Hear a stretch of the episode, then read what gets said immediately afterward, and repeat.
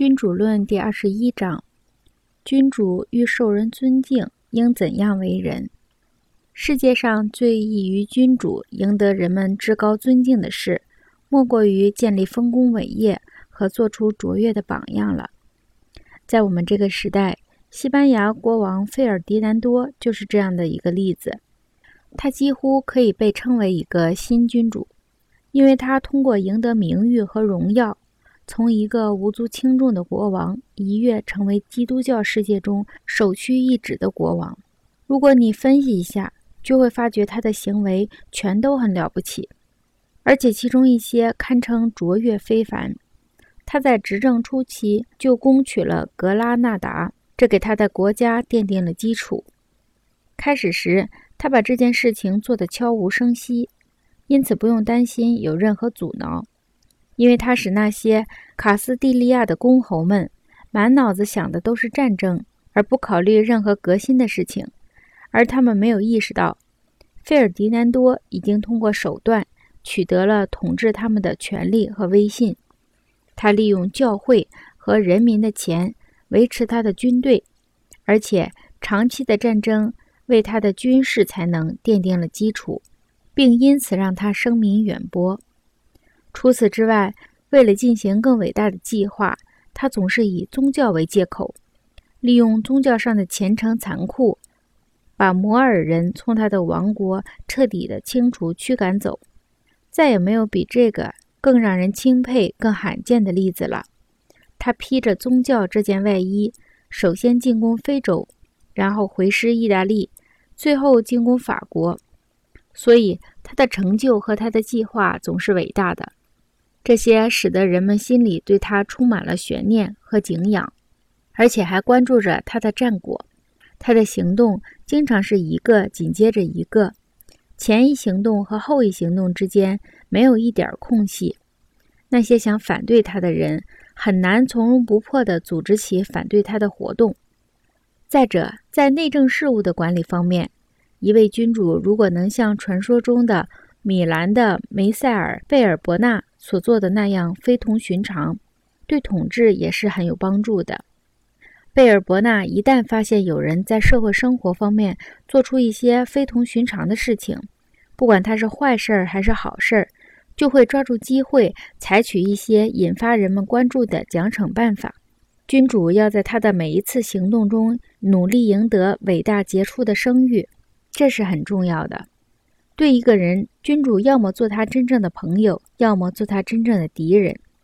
也就是说，当君主开诚布公地宣布自己的立场，支持某一方或者反对另一方的时候，他会受人尊敬。这种做法要比保持中立有利得多。因为当你的两个强大的邻国交战的时候，肯定会有这样一种结果：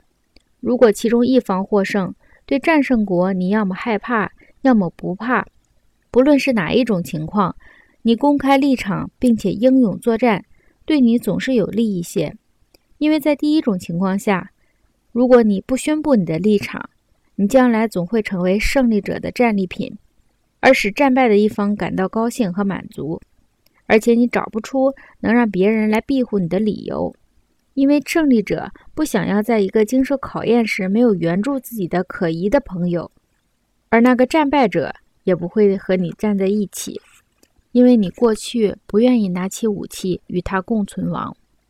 埃托利亚人派遣安迪奥科进入希腊，以驱逐罗马人。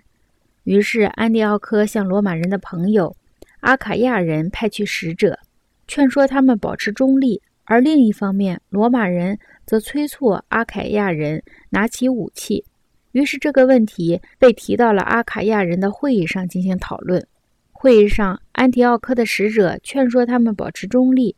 对此，罗马人的使节回答说：“如果他所说的‘你们的国家不参与我们的战争，对你们更好、更有利’的说法，这真是荒谬至极。因为如果你们不介入战争，你们就会被排除在外，得不到支持和尊重，而只能成为胜利者的战利品。”因为事情是这样的，如果他不把你当朋友，他就会要求你中立；如果他拿你当朋友，他就会恳求你声明立场，拿起武器并肩作战。优柔寡断的君主为了避免当前的危险，常常会选择中立立场，但往往因此而被人消灭。当君主果断地宣布自己的立场支持一方，如果他所结盟的这一方获胜，虽然胜利者很强大，你要听他支配，但是由于他过去得到过你的帮助，对你心存感激，就会和你建立一种友好的关系，而且他们也绝不会厚颜无耻地欺压你，而成为世人唾弃的忘恩负义的典型。毕竟，胜利不会彻底的使胜利者不再有任何顾虑，尤其是连正义与否也在所不顾。如果你所结盟的一方失败了，你仍然可能得到他的庇护，在他有能力的时候，他会帮助你，而且你将成为他的伙伴，一起东山再起。在第二种情况下，当你对于交战双方的任何可能获得胜利的一方都不感到害怕的时候，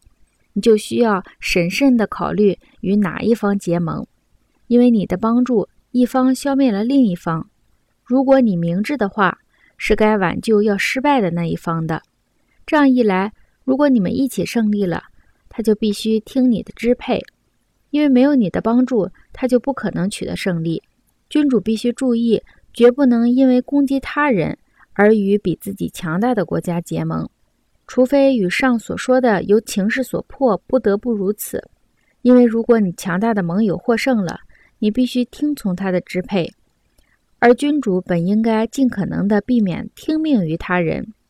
威尼斯人随法国一起进攻米兰公爵，结果最终把自己葬送了，而他们本来是可以不与法国结盟的，但是如如果结盟不可避免的时候。就应该像教皇和西班牙出兵进攻隆巴迪时佛罗伦萨人的情况那样。那么，鉴于上述的原因，他必须明确地支持其中的一方。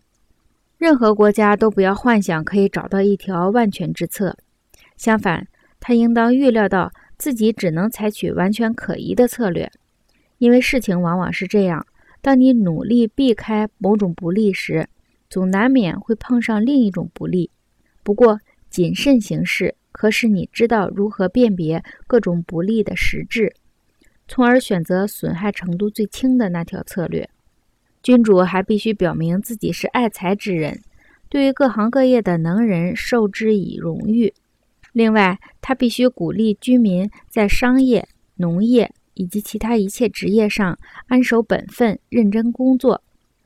这样一来，这个人不会因为担心财产被拿走。而限制财产有所增益，而那个人也不会因为害怕征收赋税而不愿意开办新产业。